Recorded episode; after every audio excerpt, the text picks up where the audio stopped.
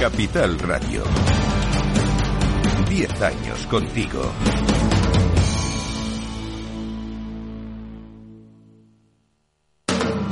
Capital Radio.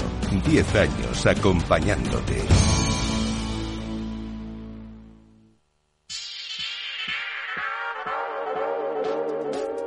Que agarrarse, que vienen curvas en los mercados. Bueno, ya las tenemos durante toda la noche.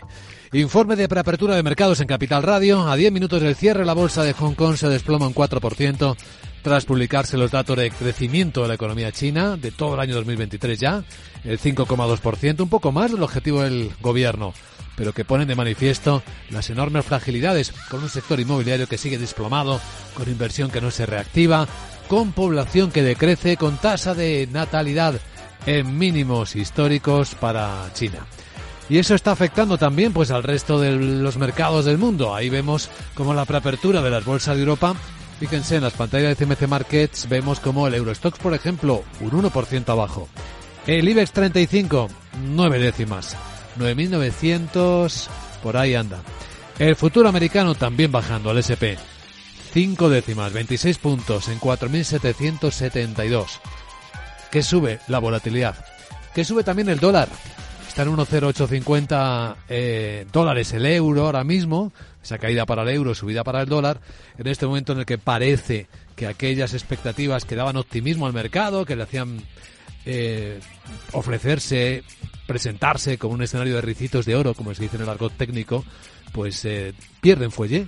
Tanto la expectativa de bajada rápida de la inflación, como de bajada rápida, por tanto, de tipos de interés, como comportamiento de la economía.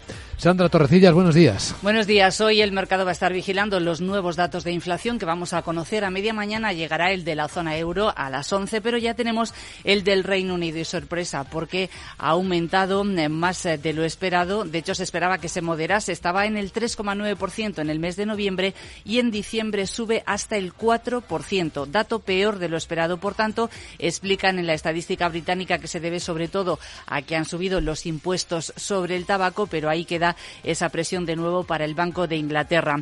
Esta tarde en Estados Unidos tendremos además referencias importantes, ventas al por menor, producción industrial manufacturera y el, más, el que tiene más peso en el mercado, el libro Beige de perspectivas económicas de la Reserva Federal. Del lado empresarial ha habido algunas novedades, eh, algunas están conectadas con el foro de Davos porque Iberdrola ha aprovechado la presencia del presidente Sánchez Galán que hoy habla para hacer otro anuncio. Para anunciar una alianza con el Fondo Soberano de Noruega, que ya es su accionista, es una alianza de más de 2.000 millones de euros de coinversión en España y en Portugal. Las empresas van a incorporar más de 1.300 megavatios adicionales en la península ibérica, con lo que van a alcanzar los 2.600 megavatios de renovables. Por cierto, en el mundo energético, BP ya tiene nuevo CEO. Sí, ha sido nombrado Murray Achikrinklos eh, como consejero delegado. Es eh, el que ya estaba de forma interina durante cuatro meses, pues lo dejan ahí en ese cargo después de esa repentina dimisión que ya contamos aquí de Bernard Looney por relaciones eh, no informadas, no reveladas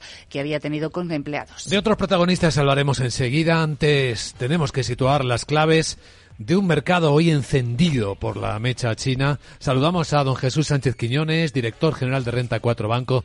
Don Jesús, muy buenos días. Buenos días. Color rojo dominante, ¿no? Aperturas bajistas en toda Europa y eso que ya empezó cerrando ayer en rojo también Wall Street. Y una apertura a la baja sobre todo por los flojos datos chinos y también por el repunte de los tipos ante el enfriamiento de las expectativas de bajada de tipos de intervención. Por el lado de los datos chinos se ha conocido el PIB del cuarto trimestre y interanual que se ha quedado en el 5,2, que sí que es cierto que cumple el objetivo de crecimiento del gobierno chino de más del 5% del 2023, pero no se conocerá la previsión del 2024 por lo menos hasta marzo, pero lo previsible es que se baje en torno al 4,5%. Los datos de actividad correspondiente a diciembre en China sí que muestran debilidad tanto en el consumo privado como en el sector inmobiliario, que hay que recordar que prácticamente supone el 30% del PIB en China y, eh, por tanto, de momento es difícil esperar buenas noticias de China. Y eh, lo que sí que vimos ayer en Estados Unidos es que hay una resistencia a la moderación adicional de los tipos de, interés. El mercado estaba siendo demasiado optimista en cuanto a las bajadas de tipos de interés tanto en la cuantía como en, la primera. El viernes pasado el 80% de probabilidad, un 80% de probabilidad que se bajara en marzo, se ha reducido al 60% y algunos de los dirigentes de la Reserva Federal han intentado calmar un poco las expectativas. Y en Europa las tires sí que han estado bastante planas, eh, aunque ha habido una encuesta del Banco Europeo con una moderación sustancial de las expectativas de inflación por parte de los consumidores tanto a un año como a tres años y tendremos que seguir muy atentos por un lado a los datos de inflación hemos conocido del Reino Unido y empieza la época de resultados hoy le toca al COA y de momento en Estados Unidos están siendo algo menor en rentabilidad, en incremento de beneficios de lo que se estaba esperando. Cada elemento de don Jesús Sánchez Quiñones marca son cruciales, importantísimos ahora mismo para entender cómo están los mercados. Gracias por acompañarnos, don Jesús. Que vaya bien el día. Muchas gracias, buenos días. Pues sí, porque vamos a ver enseguida una nueva caída de los bonos, de los precios de los bonos, repunte de rendimientos, lo que va a disgustar a quienes tengan inversiones en renta fija. Entre otros protagonistas del día, antes de que abra la sesión ya en minuto y medio, Sandra. Pues tenemos varios. En la bolsa italiana nos vamos a fijar en Telecom Italia porque el gobierno que tenía acción de oro y eh, tenía que decidir todavía si autorizaba la venta de la red de telefonía fija a KKR le ha dado el visto bueno. Está valorado el acuerdo en 22.000 millones eh, de euros. Tenemos eh, también a Renault en el punto de mira porque ha presentado cifras de ventas globales en 2023 le han subido un 9%, ha vendido más de 2.200.000 coches.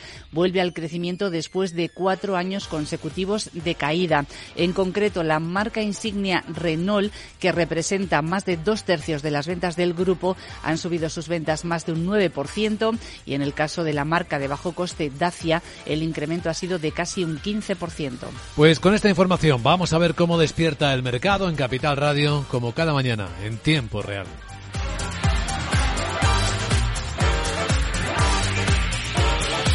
Capital, la Bolsa y la Vida. Pasión por los mercados. Veo, veo cosita. ¿Qué cosita es? Empieza por la letrita L. Ya lo sé. Letras del Tesoro. Si mires donde mires, ves letras del tesoro, en Renta 4 Banco te facilitamos comprarlas de forma rápida y cómoda. Entra en r4.com y descubre todas las ventajas de comprar letras con un especialista en inversión. Renta 4 Banco. ¿Quieres más?